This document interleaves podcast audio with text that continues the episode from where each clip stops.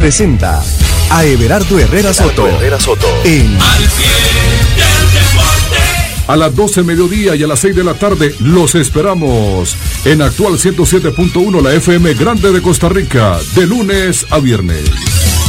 Una garganta llena de fútbol. Con su gran red de repetidoras en 107.1. Transmite para toda Costa Rica Radio Actual FM. La emisora que usted prefiere. Es hora de café y palabras. Conociendo más de la política, la economía y la sociedad de Costa Rica y el mundo. Con el politólogo Claudio Alpizar Otoya. Café y palabras. En Radio Actual 107.1 FM. Porque la política sí importa.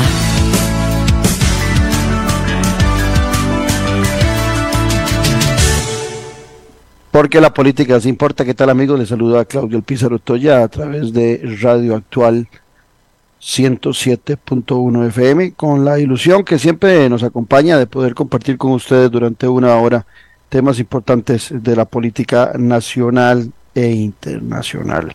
Les recuerdo que este programa ustedes lo pueden accesar a través de eh, para ver imagen a través del Facebook Live de la emisora que es actual FM 107.1 misma imagen que compartimos en el perfil de Café y Palabras donde todos los programas quedan archivados y también que compartimos en el Facebook de este servidor. Por otro lado, también como siempre recordarles que los programas quedan en Spotify. Ahí puede usted accesar eh, todos los programas, ahí se van archivando día a día. Donde también, por cierto, se archivan los programas, el audio de Noche sin Tregua. Noche sin Tregua que ya arrancó su temporada número 12, la doceava temporada, o 12 años estamos arrancando eh, en este mes. Eh, tuvimos un programa con don Álvaro Ramos Chávez, expresidente de la Caja, la semana pasada, que puede accesar en, el canal de YouTube de Noche sin Tregua. El próximo domingo vamos a tener el, el gusto de tener a Elliot Cohen Rivas, Riva, perdón, Elion Cohen Riva, con quien vamos a hablar eh, sobre estrategia digital eh, en la política y mercadeo político digital, eh, sobre todo dentro del marco de lo que representan los troles y lo que representa también la utilización de la tecnología en campañas electorales y políticas. Ojalá nos acompañen. Eliot es un, experto en estos temas y los, trata con gran tecnicismo y con gran profesionalismo. Eh, por otro lado, el día de hoy vamos a conversar con el licenciado Juan Carlos Flores Romero. Juan Carlos es abogado litigante y asociado al bufet, a un bufete legal de Lure. Eh, él nos va a ayudar a comprender eh, el tema de las migraciones y pero es un poco sobre la perspectiva de también eh, el lado positivo que puede haber eh, de, ref- de las migraciones hacia nuestro país. Pero antes de conversar con Juan Carlos Flores Romero, así pienso. Así pienso, con Claudio Alpizar. En Radio Actual 107.1 FM.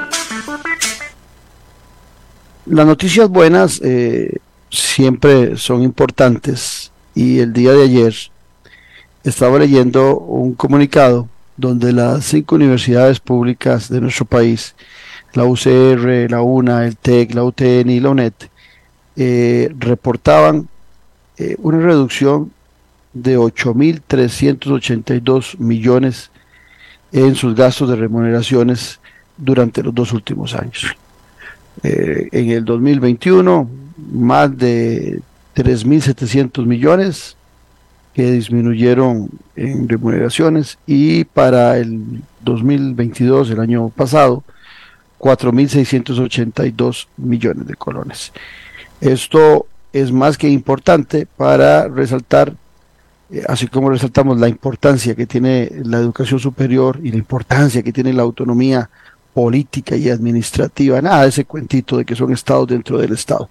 Quienes dicen eso normalmente desconocen lo que son las universidades eh, a nivel mundial y ese carácter las universidades públicas las tienen en los países desarrollados.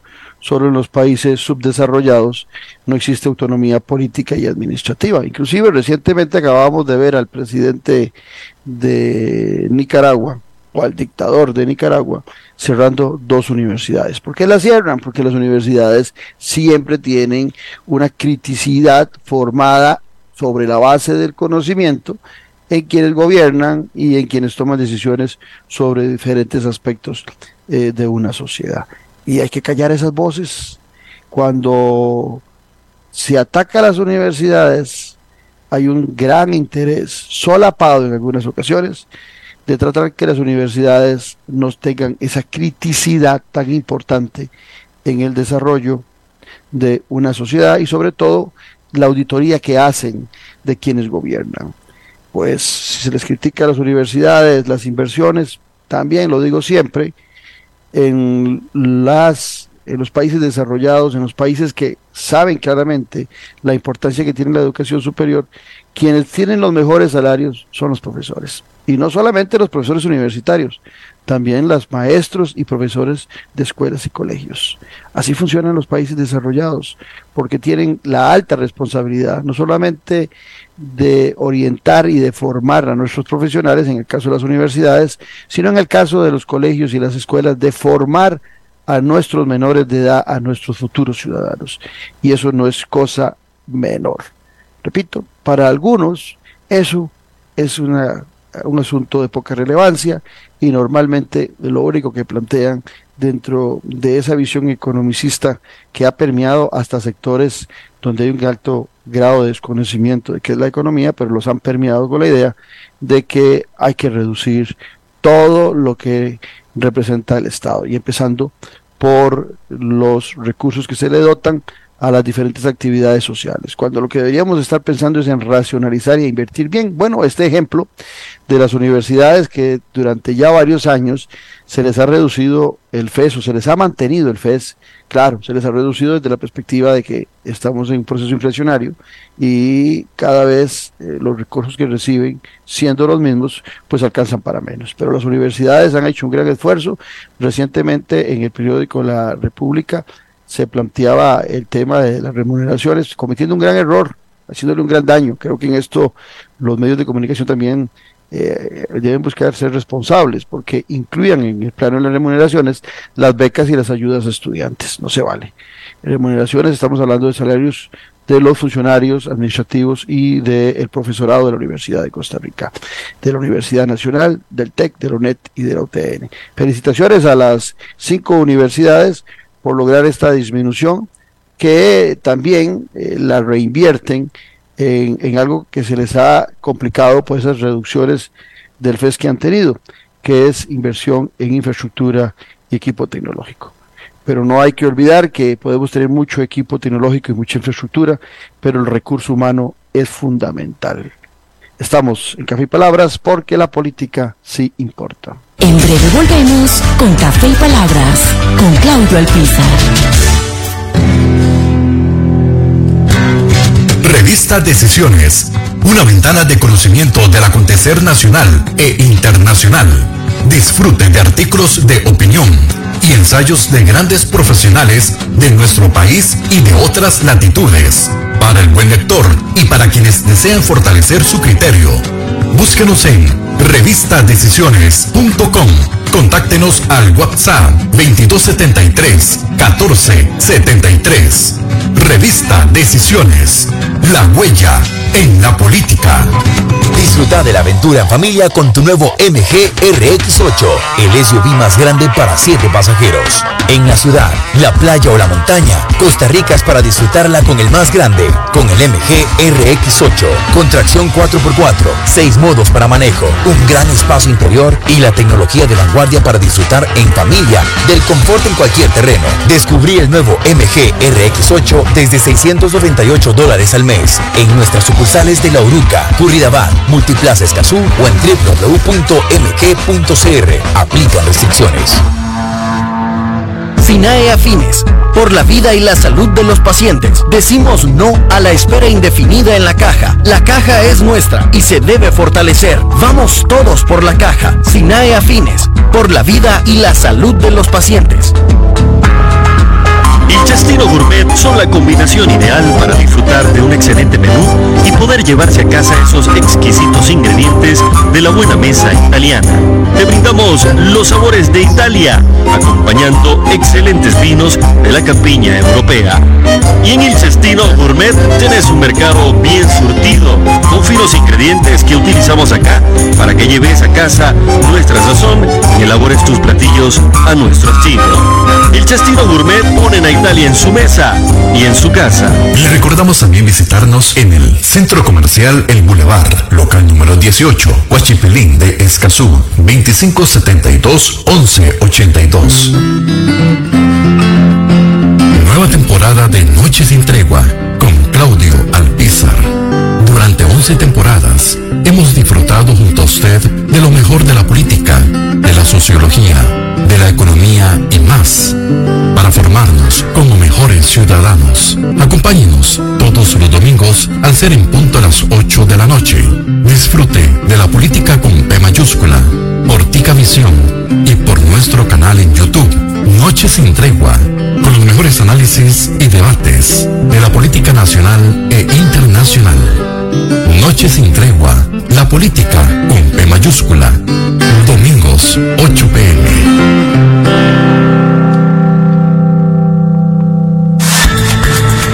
Editorial Jade le invita a que adquieran ya el libro El elefante, el liderazgo y la política con P mayúscula del politólogo Claudio Alpizar Otoya en las librerías de la Universidad de Costa Rica, Universidad Nacional.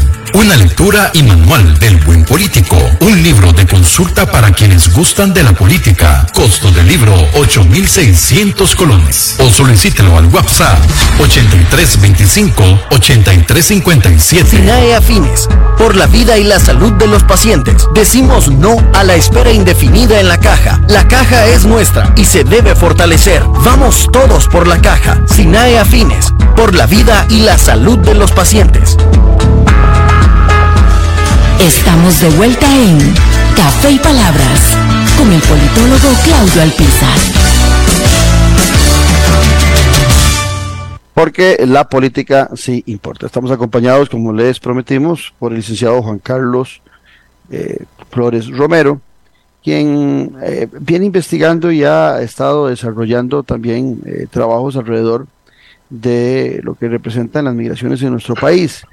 Es un tema importante desde la perspectiva de que en muchas ocasiones vemos solo lo negativo de las migraciones y un país como el nuestro, un país como Costa Rica, se forjó desde hace 500 años, cuando aparecieron los españoles por este lado, a razón de migraciones. Inclusive podríamos decir también que los pueblos indígenas llegaron a muchos lugares de América Latina, migrando, pasando del norte al sur, del este al oeste y buscando dónde establecerse. Entonces las migraciones han sido parte de la historia del ser humano y hoy, por supuesto, que lo siguen siendo y en algunos eh, espacios, eh, pues hay una crítica permanente eh, sobre las migraciones, pero también hay cosas positivas. Eso vamos a hablar con Juan Carlos Flores Romero, abogado litigante, quien trabaja eh, en un reconocido bufete y es especialista también eh, en estos temas de migración. Eh, máster de la Universidad Antonio Nebrija de Madrid. Juan Carlos, qué placer tenerte en Café y Palabras. Buenos días, don Claudio, y buenos días a toda la audiencia. Es un placer acompañarlos el día de hoy para tocar esos temas tan importantes. Así es. Juan Carlos, para empezar, tal vez eh, quiero que darle un marco de referencia al oyente de Café y Palabras en, en el sentido eh, de las ca calidades y de las calificaciones que se hacen de las migraciones. Eh, no solamente eh, hay un tipo de migración, hay migraciones que hacen los individuos por voluntad propia, otros porque se les obliga eh, en una situación política, otras por necesidades. Bueno, pero vos sos el experto y sería importante en ese marco de referencia para arrancar este, esta conversación, que le plantearas a los oyentes de Café y Palabras esas diferencias sustanciales que hay en los diferentes tipos de migración, calificados así por quienes le dan estudio y seguimiento a este tema. Claro que sí, don Claudio. Tenemos varias categorías. Entre esas están los tipos de categorías que están en el ministerio, en, perdón, en el en migrantes, categorías migrantes, que son las residencias permanentes y las temporales, y hay ciertas subcategorías, y hay que diferenciarlas de, la de los refugiados, ¿verdad? En las categorías migratorias, eh, como residente permanente y temporales, hay unas subcategorías como eh, especiales, como los permisos de trabajo, primera vez eh, de estancia, los nómadas digitales, las prórrogas de turismo, los casos de humanidad, todos esos casos los tratamos de una manera eh, diferente, pero casi con los mismos, los mismos requisitos. Los requisitos son los antecedentes penales apostillados, que hay que traer los certificados del exterior, la partida de nacimiento y estar escrito a la caja. Eso es principal también tenemos un registro consular. Nosotros, eh, eh, yo me he dado la tarea de, estar un poco investigando porque últimamente ha sido noticia eh, el tema migratorio y de, y de residencias y también de asilo político.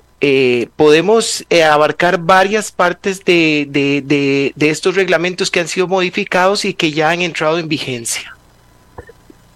Este, este tema de las migraciones que tiene no solamente legislación interna, sino que se eh, inspira mucho en lo que se va estableciendo en Naciones Unidas y en otras organizaciones a nivel mundial, eh, ha llevado a estas diferentes calificaciones de migrantes. Eh, en el caso particular de los que los nombrabas, este tipo de migrante residencial o residente, para decirlo más eh, oportunamente. Y, los refugiados eh, llegan a nuestro país siempre con posibilidades de establecerse por la tramitología que siguen eh, y, al, momento de su llegada la misma tramitología es oportunísima para definir su estancia en un país. Pero en el caso particular de los migrantes que entran ilegales, eh, que no son, no hacen trámites de residente, eh, que o los perdón, o no son refugiados porque no son perseguidos políticos, sino que huyen de su país por temas de supervivencia. Eh, ¿cómo, ¿Cómo podríamos establecer o cómo podríamos definir este otro tipo de migrante que es el que entra por todos lados y, repito, sin eh, sin, el respeto a una reglamentación establecida, sencillamente es la necesidad de salir de su país. Nosotros lo vivimos mucho con nicaragüenses, lo hemos estado viviendo en los últimos tiempos con, con venezolanos, pero también con haitianos. ¿Cómo, ¿Cómo está ese tema? ¿Hay posibilidades de que algunos de estos de repente puedan volverse residentes con facilidad o siempre hay una complicación para poder tener un inventario, por llamarlo de alguna forma, un padrón claro de quienes viven con nosotros en Costa Rica. Ok, don Claudio, aquí lo principal es saber diferenciar entre las personas refugiadas y las que quieren una categoría migratoria para poder trabajar. El presidente ha venido hablando, don Rodrigo Chávez, sobre este, estas reformas migratorias y el reglamento que lo, se hizo el 30 de noviembre del 2022, la cual este, la ACNUR y muchas agencias, la ACNUR es la agencia de la ONU para temas de refugiados y también está Senderos que protege los derechos de los refugiados. Ellos han dado... Eh, han estado inconformes con, las políticas migratorias porque se han endurecido. ¿Por qué? porque los refugiados ahora ya no van a poder salir del país. Anteriormente, de esta reforma, los refugiados podrían hacer un escrito presentándolo donde ellos también podían salir por lo menos un mes del país a otros países, no al país que vienen huyendo, pero sí a otros terceros países. Pero resulta que ahora ya se endurecieron y porque el presidente habla de un tema de abuso. Yo no lo veo como abuso de las personas si vos le das una categoría y es lo que está en la ley, entonces las personas tratan de buscar eh, la manera de trabajar. Entonces se unieron las personas que quieren trabajar, los migrantes económicos y las personas que de verdad necesitan ese refugio. Hay un total de, ya pueden ir por 240 mil, pienso yo, este, solicitudes de esas desde el 2018, ¿verdad? Se ha venido eh, sumando conforme va pasando el tiempo y un 80 o 90% son rechazadas. Y se dura en poder dar un criterio un año después, dos años después. Entonces, cuando la persona antes venía y solicitaba la, la, la condición de refugiado, la persona tenía derecho a trabajar. Ahora ya no. Tiene, eh, hay que eh, lo evalúan, no tiene derecho a trabajar al instante, tiene que pasar un mes. Entonces, eh, el presidente, al hablar de ese abuso, de, esa, era la categoría que las personas querían este, favorecerse para poder trabajar, ¿verdad? Era la más fácil y la más rápida. Pero ahora este, ya no van a poder trabajar. ¿Qué hizo el presidente? Abrir una categoría especial junto con las personas de migración y eh, junto con el canciller tomando ciertas eh, prevenciones, ¿verdad? Porque Costa Rica ha firmado muchos muchos tratados sobre derechos humanos. Entonces, lo que hicieron fue eh, abrir una nueva categoría especial temporal, pero para ciudadanos cubanos y venezolanos que han hecho la solicitud de refugiado y en ese momento este, ellos no son refugiados, no temen por sus vidas. Entonces, eh, al abrir esta nueva eh, categoría, van a poder optar por un trabajo. Ahí sí se les va a poder optar por un trabajo. Eso sí, siempre va a estar la caja del Seguro Social como impedimento para poder recibir eso, ese tipo de categoría especial para todos los cubanos, venezolanos y nicaragüenses. Y poder eh, eh, dejar un poco de espacio para las personas que de verdad necesitan asilo político o ser refugiados por problemas en su país tal vez para, para comprender eh, y, conocer más del tema, Juan Carlos Flores Romero. El refugiado cuando, cuando pide esa categoría, eh, lo pide, qué sé yo, me, me, pongo a imaginarlo, porque se metió en la embajada de Costa Rica en algún país del mundo y no va a salir porque es perseguido en, ese país desde que quiere huir, o, o salió sin registros migratorios de su país, cruzó la frontera por tierra, por mar y llegó a nuestro país. ¿Qué análisis eh, se hace para darle esa categoría de refugiado? O sea, ¿qué especificaciones, qué características tiene que tener y qué trabajo de investigación hace nuestra eh, oficina de migración, nuestra cancillería, para que esa persona realmente demuestre que es que necesita el refugio de Costa Rica porque es perseguido políticamente? Pues eh, aquí el criterio puede ser un poquito objetivo. Eh, sabemos que los refugiados eh, se le hacen una entrevista, están tratando de, de acortar los tiempos. Costa Rica está invirtiendo muchos miles de millones en la atención no solo en migración, sino también a, nivel de la caja del Seguro Social. Eso es muy importante tomarlo en cuenta. Pero los criterios que están tomando en las, eh, en las entrevistas son que de verdad la persona... ¿Quién desarrolla esas entrevistas? ¿Cancillería o la Oficina de Migración?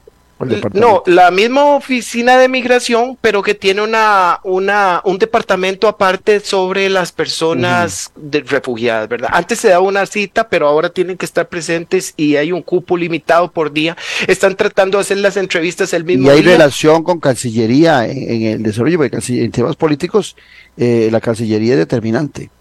Pues sí, porque ellos a través de, de, migración, a través de la Cancillería, puede este, hablar con, con, temas con la ONU importantes, con ACNUR, con Senderos, con todo ese tipo de, de entidades este, eh, internacionales, porque sí necesitamos un apoyo. Hemos, eh, don Rodrigo Chávez, en cierta manera, tiene, tiene razón de tratar de ver cómo se ataca este problema, porque ha venido en crecimiento y necesitamos ayuda, no solo nosotros, no, no solo nosotros como país, ya que este es un problema eh, universal. Este, eh, sí, sí se ocupa un poco la ayuda de, de, de los entes internacionales para, somos, como lo, di, lo oí en una entrevista, somos el cuarto lugar de refugiados a nivel y temas migratorios a nivel internacional. Entonces, cuando comprobamos, comparamos la población de Estados Unidos y Costa Rica, eh, es, es, algo importante y de tomar en cuenta.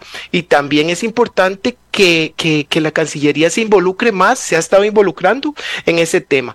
Conforme no, que te preguntaba el papel de la, de la, de la Cancillería sí. sobre ese tema de la entrevista, Juan Carlos, porque me imagino que la persona que pide refugio tiene que demostrar eh, con uh -huh. argumentos, con eh, documentación, con noticias, de alguna forma tiene que demostrar que es un perseguido político en su país o que es un perseguido eh, porque perfectamente, digamos, si, si, si no existe eh, ese tipo de análisis, de cualquier eh, maleante también podría plantearse eh, como refugiado o cualquier persona decente pero que ocupe trabajo podría decir es que yo necesito refugio porque soy perseguido. O sea, tiene que haber un proceso para demostrar esa necesidad de refugio.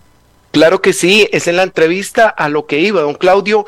Eh, en la entrevista obviamente se toma lo que la persona va a decir y que sea, hay que tratar de que sea de algo correcto y que lo pueda tal vez demostrar, pero es difícil demostrarlo en ese aspecto. Ellos, las personas dicen, por, por eso es que se trataron de cerrar esos portillos. Habían personas nicaragüenses que tenían más de 15 años de estar en Costa Rica de forma irregular y al ver esa, eh, eh, esa imagen de, de, refugiado, entonces trataron de legalizarse y ahí fue donde vino el problema. Por eso se rechazaron un 80 o un 90% de las de la de, de todo de todas las personas que fueron a solicitar refugio. Ahora bien, el refugio es una figura eh, que, que lo que se necesita como requisitos son la partida de nacimiento del país, pero es difícil una persona que salió en ese, en ese momento del país porque temía por su vida eh, tener ese, ese tipo de documentos. Bueno, la partida de nacimiento se puede hacer mediante una declaración jurada.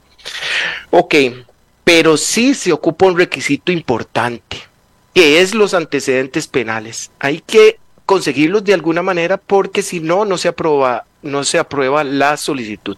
Ahora, muchos también puede ser complicado porque si vienen de un país eh, donde son perseguidos, las instancias de ese sí. país con suerte no van a querer dar esos, esos documentos, ¿verdad? Ni en los consulados. Entonces uh -huh. hay que, ese tema hay que tener mucho cuidado y abarcarlo y, y, y hay que ver la, el reglamento, como usted sabe, de, los decretos y los reglamentos eh, solo los puede modificar otro reglamento, no hay algún recurso uh -huh. que se pueda presentar, entonces hay que tomar mucho en cuenta estos temas y poderlos este, abarcar un poco más eh, con lupa para cerrar portillos y que no nos pase como, con, como ese abuso que se estaba dando de refugiados. Ahora, refugiados podemos tener en el país? ¿Tenés ese número de casualidad? Más o menos 240 mil solicitudes, pero es que ahí vamos desde el wow. 2018, pero ahí vamos donde mucha persona que no era refugiada se metió en, en, en lo que estamos lo que se está tratando de hacer en el gobierno ahora es hacer un, una especie de zarandeo para poder separar esas personas que se vayan a la categoría especial temporal para ciudadanos cubanos, venezolanos y nicaragüenses y, y renuncian a este proceso que estaban llevando el refugiado y poder este, ver de verdad y darle atención necesaria a los que de verdad como refugiados lo ocupan. Ahora, mucho venezolano venía para Costa Rica solicitando refugio. No se puede, porque si pasan por un país que también respeta los derechos como Panamá o Colombia, se les va a denegar ese refugio, porque tuvieron que haber si pasaron por un país, haberse acogido a ese refugio en ese país, como por ejemplo Ah, Panamá. Interesante dato. ¿Sabes por qué el problema se Para- viene para- dando? eh, eh, en, esa, en esa perspectiva, los nicaragüenses la tienen mucho más fácil porque Exacto. el primer país de migración o, es Honduras o es Costa Rica, ¿verdad? La tienen mucho más sencillo, pero en el caso, muy interesante ese dato, o sea, los venezolanos, si quieren pedir refugio, lo debería pedir en primera instancia, ya sea en Colombia o ya sea en Panamá, eh, en el primer país que tengan eh, frontera y por el que haya pasado, por la que haya pasado. Exacto, porque temen por, por, por sus vidas, entonces este, se fue complicando la figura. Entonces las personas de, fueron, eh, utilizaron esa figura y es importante este, ese dato. También ahora a, a las personas de la categoría especial temporal se les va a exigir el seguro. Este. Eso es importante porque estaba... eh, Y ese seguro, ese seguro, va- va- vamos a ver, llega un refugiado a nuestro país, se le da categoría de refugiado. Ya con categoría de refugiado tiene eh, permiso de trabajar en el país. Digo No. porque, ok, entonces, ¿quién, qui- ¿a quién le correspondería pagar el, el seguro? Porque eh, hablaba con eh, Álvaro Chávez, eh, Álvaro Ramos Chávez en el programa de Noche sin Tregua el domingo pasado. Me llamaba mucho la atención de que muchos de los problemas de las deudas que tiene eh, el Estado costarricense con la Caja Costarricense de Seguro Social se debe a que la caja le da servicios y el Estado no le paga. Qué sé yo, por ejemplo, las pruebas de paternidad que el Estado desarrolla para obligar a un padre a reconocer a sus hijos. O a la- eh, eso debería, ciertamente la caja tiene el laboratorio, pero es un servicio que debe pagar el Poder Ejecutivo a la Caja Costarricense de Seguro Social.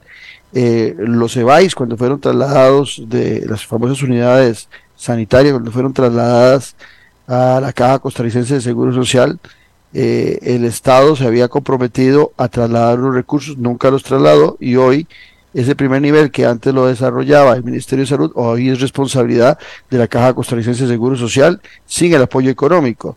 Y si los refugiados vienen y están obligados a tener eh, un seguro, eh, inscribirse en la Caja Costarricense de Seguro Social, y si, se supone que si vienen refugiados no necesariamente todos son de recursos, por supuesto que habrá un expresidente, un diputado, un senador de otro país que pueda pedir refugio en Costa Rica y se supone que esa persona podría pagar con facilidad eh, los servicios de la Caja Costarricense de Seguro Social y asegurarse, pero hay muchos que vienen, como decía mi abuelita, con una mano atrás y con otra adelante, Juan Carlos. Claro que sí, eso es importante tomarlo en cuenta. Primero, porque hay varios tipos de migrantes que pasan por Costa Rica. Los eh, que los que quieren ser refugiados y los que van de paso para llegar a Estados Unidos, que recientemente John Biden ha puesto un poco mano dura con respecto a, a ese tipo de categoría de refugiados. Pero bueno, lo importante es que en Costa Rica eh, hay una ley, digamos, si una persona llega a Costa Rica y no paga el seguro, por ejemplo, o, está como refugiado pero no ha pagado el seguro, ¿verdad? Hay, la ley 7739 del Código de la Niñez y Adolescencia en el artículo 41 y 42 habla sobre la atención a esas personas que vienen como las madres embarazadas, eh, los niños menores y esa atención tiene que darse de la parte de la caja hacia esas personas inmigrantes y utilizar todo ese tipo de recursos, ese músculo para atender a esas personas que no está mal, no está mal, pero sí se necesita eh, eh, eh, eh, el aporte del Estado respecto a la caja, porque son entes separados y distintos, o también este, de organismos internacionales que puedan ayudar, porque en ese momento, en 1998, que estaba esa ley vigente y se, hizo- se hicieron reformas, obviamente no contábamos con las 240 mil personas o, o- o las personas que solicitan solo refugio, ¿verdad? Aparte de los migrantes en otro tipo de categorías, ver- ¿verdad? Es importante eh, tomar en cuenta esos números y ver cómo la caja eh, eh, da esa atención y, y cómo se cobra o cómo se recibe eh, el tema de los dineros con respecto a la atención de, personas inmigrantes, porque se atiende. Eh, la Cruz Roja ha llegado hasta la frontera con Panamá y ha hecho una gran atención de las personas que pasan el Darién, ha gastado un gran recurso y, y está bueno. Nosotros somos un país muy humanitario y los refugiados aprovechan y los migrantes ese tipo de este tipo de país porque tenemos un salario mínimo estable y mejor uno de los mejores en Centroamérica. Tenemos buena atención médica. Tenemos eh, respeto a los derechos, eh, muchos derechos laborales. Entonces, el clima es excelente, las personas son, somos personas muy amables y, entonces las personas deciden quedarse, muchas personas en Costa Rica. Se vuelve un, país atractivo. Exacto, un país atractivo, pero sí deberíamos de compartir todas las cargas y ver cómo se está manejando. Eh, Juan Carlos, ¿hay algún momento donde el refugiado, después de un tiempo prudencial, eh, eh, pueda buscar un trabajo, pueda tener trabajo en el país? Pues yo creo que esto está alentando al trabajo informal, don Claudio, porque no puede. El refugiado no puede. ¿Por qué? Al hacer la reforma del 30 de noviembre del 2022... ¿Y quién lo mantiene?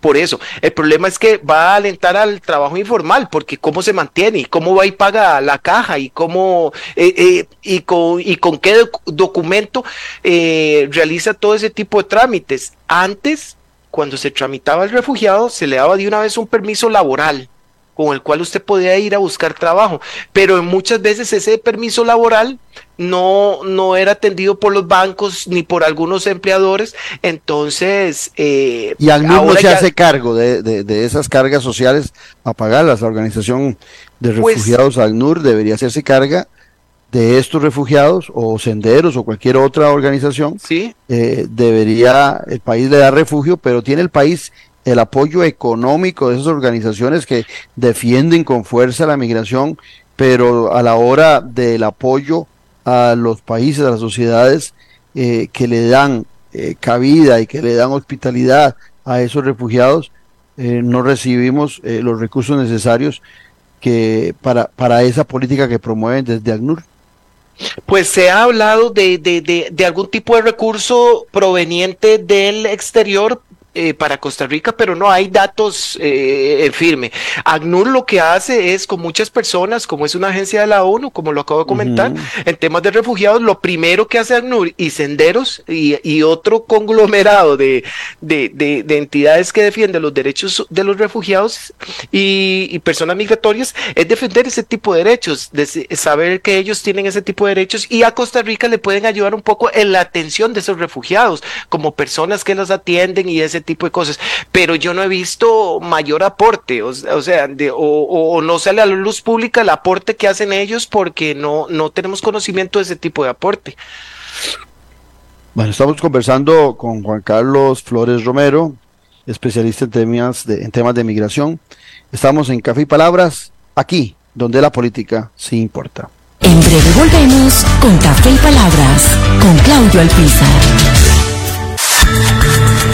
Editorial Jade le invita a que adquieran ya el libro El elefante, el liderazgo y la política con P mayúscula del politólogo Claudio Alpizar Otoya en las librerías de la Universidad de Costa Rica, Universidad Nacional. Una lectura y manual del buen político. Un libro de consulta para quienes gustan de la política. Costo del libro 8.600 colones. O solicítelo al WhatsApp 8325-8357. Revista Decisiones. Una ventana de conocimiento del acontecer nacional e internacional. Disfrute de artículos de opinión y ensayos de grandes profesionales de nuestro país y de otras latitudes. Para el buen lector y para quienes desean fortalecer su criterio, búsquenos en revistadecisiones.com. Contáctenos al WhatsApp 2273 1473. Revista Decisiones. La huella en la política. El Chastino Gourmet son la combinación ideal para disfrutar de un excelente menú poder llevarse a casa esos exquisitos ingredientes de la buena mesa italiana. Te brindamos los sabores de Italia, acompañando excelentes vinos de la campiña europea. Y en el Cestino Gourmet tenés un mercado bien surtido, con finos ingredientes que utilizamos acá para que lleves a casa nuestra sazón y elabores tus platillos a nuestro estilo. El Cestino Gourmet ponen a Italia en su mesa y en su casa. Le recordamos también visitarnos en el Centro Comercial El Boulevard, local número 18, Huachipilín de Escazú, 2572-1182. SINAE Afines, por la vida y la salud de los pacientes. Decimos no a la espera indefinida en la caja. La caja es nuestra y se debe fortalecer. Vamos todos por la caja. SINAE Afines, por la vida y la salud de los pacientes. Disfruta de la aventura en familia con tu nuevo MG RX8, el SUV más grande para 7 pasajeros. En la ciudad, la playa o la montaña, Costa Rica es para disfrutarla con el más grande, con el MG RX8, con tracción 4x4, 6 modos para manejo, un gran espacio interior y la tecnología de vanguardia para disfrutar en familia del confort en cualquier terreno. Descubrí el nuevo MG RX8 desde 698 dólares al mes en nuestras sucursales de La Uruca, Curridabat, Multiplaza Escazú o en www.mg.cr. Aplican restricciones. SINAE Afines, por la vida y la salud de los pacientes. Decimos no a la espera indefinida en la caja. La caja es nuestra y se debe fortalecer. Vamos todos por la caja. SINAE Afines, por la vida y la salud de los pacientes. Nueva temporada de Noche sin Tregua con Claudio Alpizar. Durante 11 temporadas hemos disfrutado junto a usted de lo mejor de la política, de la sociología, de la economía y más, para formarnos como mejores ciudadanos. Acompáñenos todos los domingos al ser en punto a las 8 de la noche. Disfrute de la política con P mayúscula, por Tica Visión y por nuestro canal en YouTube, Noche sin Tregua, con los mejores análisis y debates de la política nacional e internacional. Noche sin tregua, la política con P mayúscula. Domingos, 8 pm.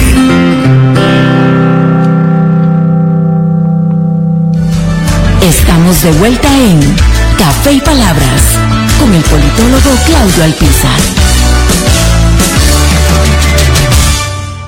¿Por qué la política se importa conversando con el máster de la Universidad Antonio de Nebriga, Madrid, Juan Carlos Flores Romero, sobre los temas de migración en nuestro país. Juan Carlos, eh, eh, nos hablabas de que en el tema de refugiados hay alrededor de 240 mil personas que están pidiendo refugio en el país, una cantidad inmensa.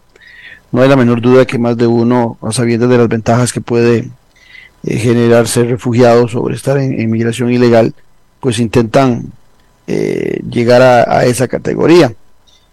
Eh, yo me imagino, no tengo ni los números, pero me imagino que deben dar una cifra igual de 250 mil, 300 mil personas, tal vez hasta más, de migrantes en forma irregular en nuestro país, donde no tenemos, lógicamente, ningún inventario de estas personas, puesto que si entraron ilegalmente, que eh, migración no tiene ninguna capacidad de saber cuántos ilegales hay en nuestro país.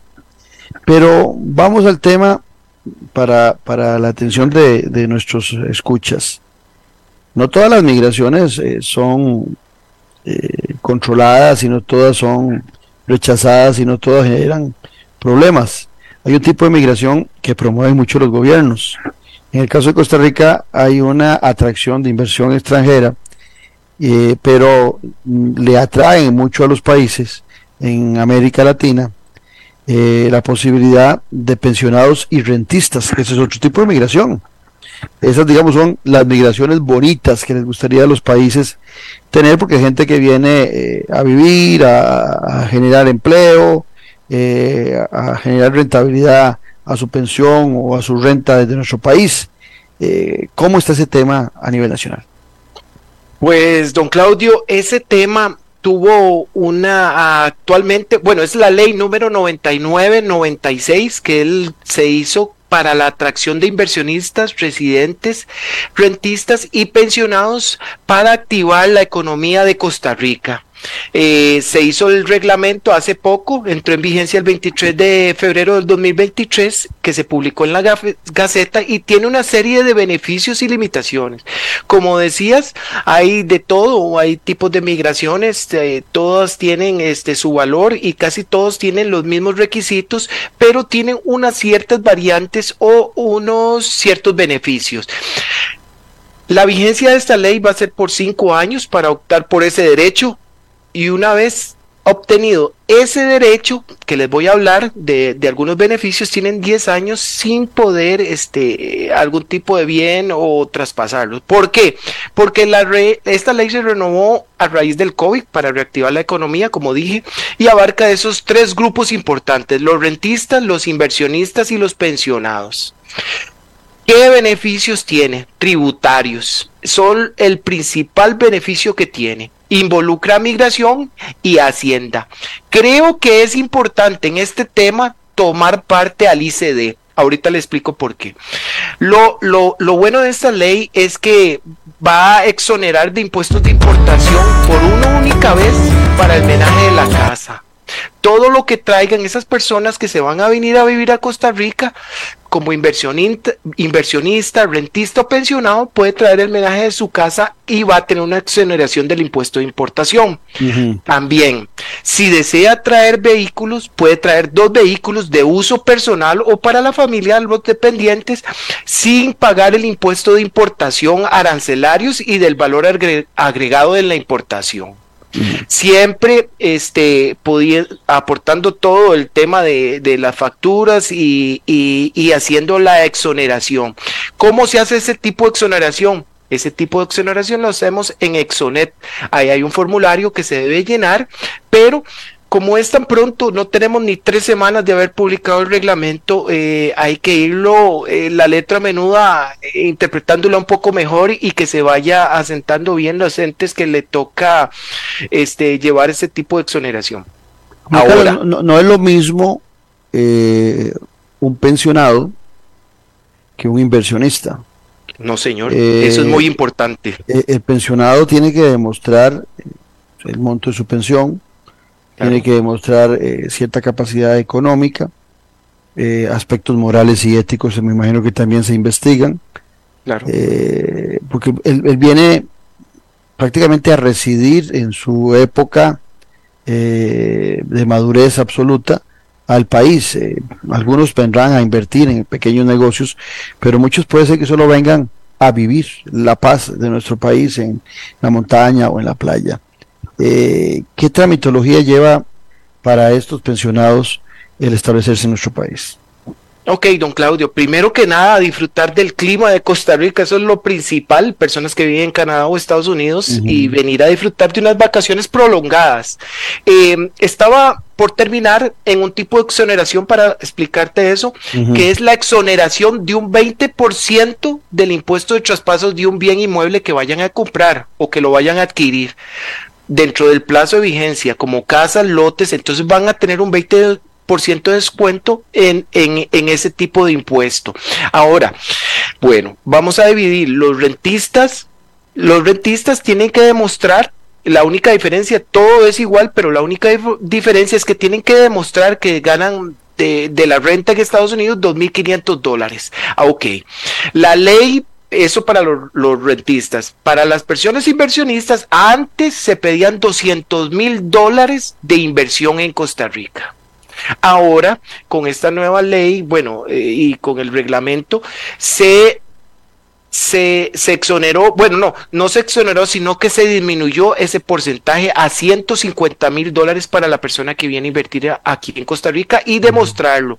Aquí es donde digo que tiene, que era importante tomar en cuenta al ICD por con respecto ¿Esos 50 mil son de ingresos anuales o, no, de inversión?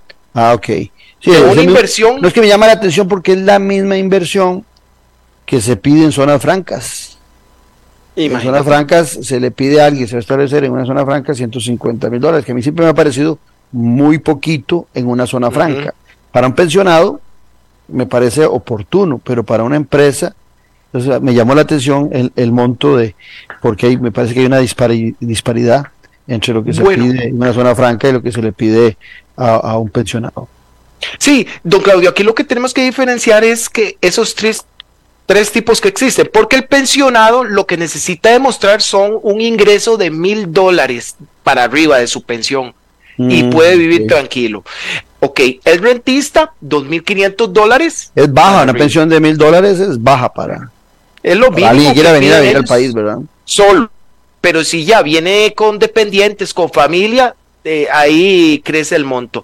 Ahora, para los inversionistas son 150 mil dólares. Es importante tomar en cuenta el ICD y sigo insistiendo porque viene la legitimación de capitales. Eh, puede, esta ley no, no quiere incentivar este, ese tipo de personas de narcotráfico, pero pero se puede tomar por ahí, son portillos abiertos y después se va a hablar que hubo un abuso de, este, de esta ley o reglamento. Entonces, por eso, antes de que pasen ese tipo de abusos y tener que pasar por la pena de salir a comunicarlo, sería bueno analizarlo antes y tomar este, las medidas respectivas, ¿verdad?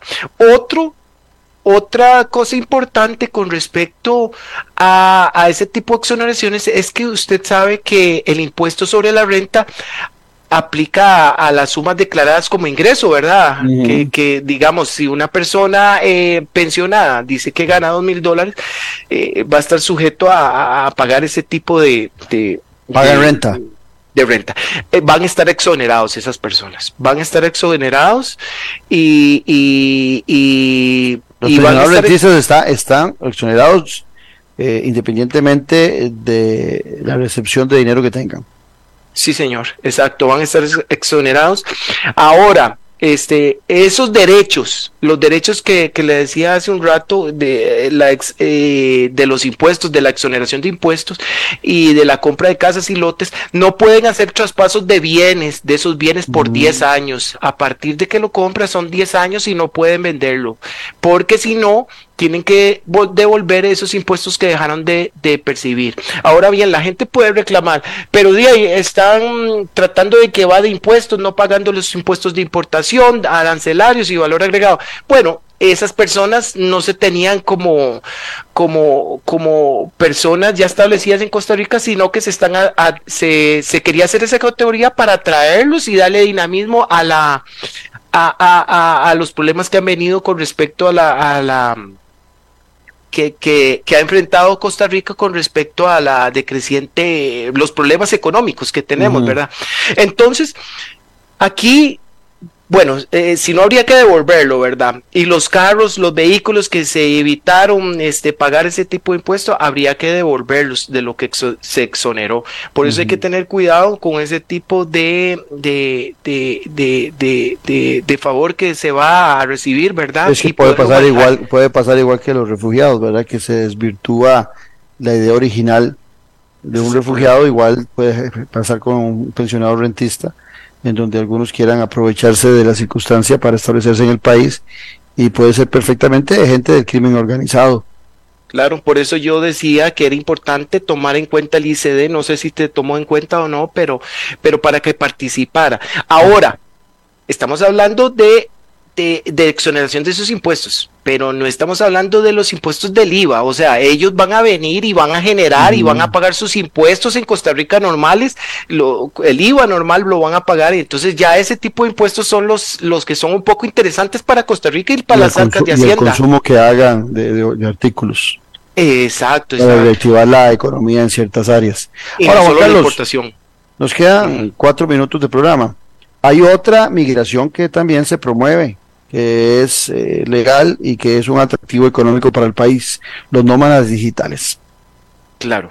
Los nómadas digitales es muy importante en Costa Rica porque eh, estamos teniendo cosas buenas y cosas malas, ¿verdad? En ciertos lugares no hay buena conexión a Internet, habría que invertir un poco en eso. Eh, hay paraísos como un montón. un montón. Y paraísos como Nosara que se están llenando de turistas y, aumentando valores o causando eh, diferentes problemas en la comunidad, no problemas este, de personas, sino que, ¿verdad? Va aumentando eso y, y, es bueno tenerlo, pero hay que tener cuidado. También ese tipo de, de, de, de, de migración hay que tenerla un poco en vigilancia. Primero, tiene que recibir 3 mil mensuales, 3 mil dólares mensuales. Eso lo demuestra como un estado de cuenta y, y con respecto con, con, respaldado con el contrato que tengan de, de, la empresa. Si viene con personas, con familias, son 4 mil dólares. Llenar el formulario normalmente, pagar 100 dólares eh, para hacer el trámite. También hay que tener en cuenta que hay, hay, un límite de tiempo para un nómada digital en el país. No, ellos lo pueden hacer de inmediato, eso sí, estancia legal. ¿Qué hablamos de estancia legal? Cuando entras a Costa Rica te dan por 90 días, 5 días, 10 días. Entonces, dentro de esos 90 días, la administración se compromete casi que a atenderlos exclusivamente a ellos como a los rentistas y pensionados para darles una contestación rápida, no como lo que están durando con los refugiados y otros tipos de categorías. Ahora, importante tener un seguro por 50 mil dólares para que responda cualquier atención. Ellos no tienen que pagar la caja, pero sí pueden eh, eh, tomar ese seguro. También se le va a dar un carnet, bueno, un ID para que sea eh, pueda hacer trámites en los bancos, puedan abrir cuentas y también este se, eh, otra vez el tema de los 50 mil dólares. Los 50 mil dólares son el seguro, que deben de tomar, sí, por ah, 50 mil dólares, por el tiempo que estén. Casi siempre se, un seguro médico.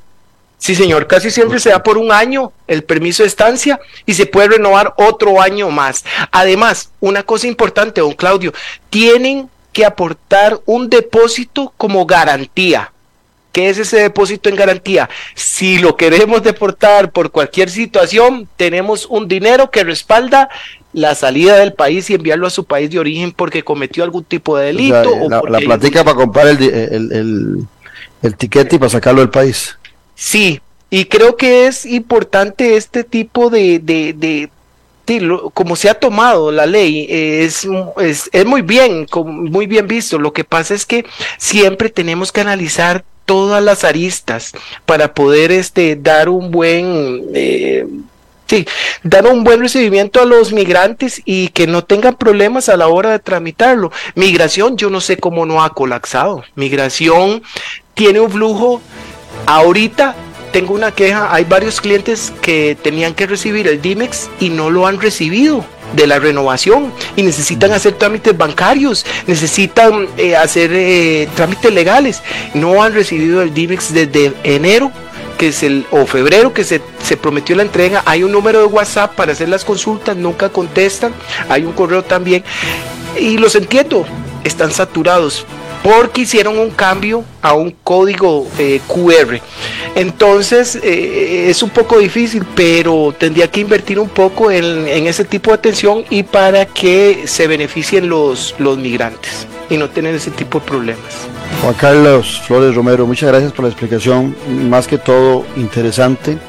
Eh, lo que hemos logrado establecer el oyente de, nuestro programa, que cuando se habla de migraciones, hay diversos tipos de migraciones y algunas que las promovemos mucho.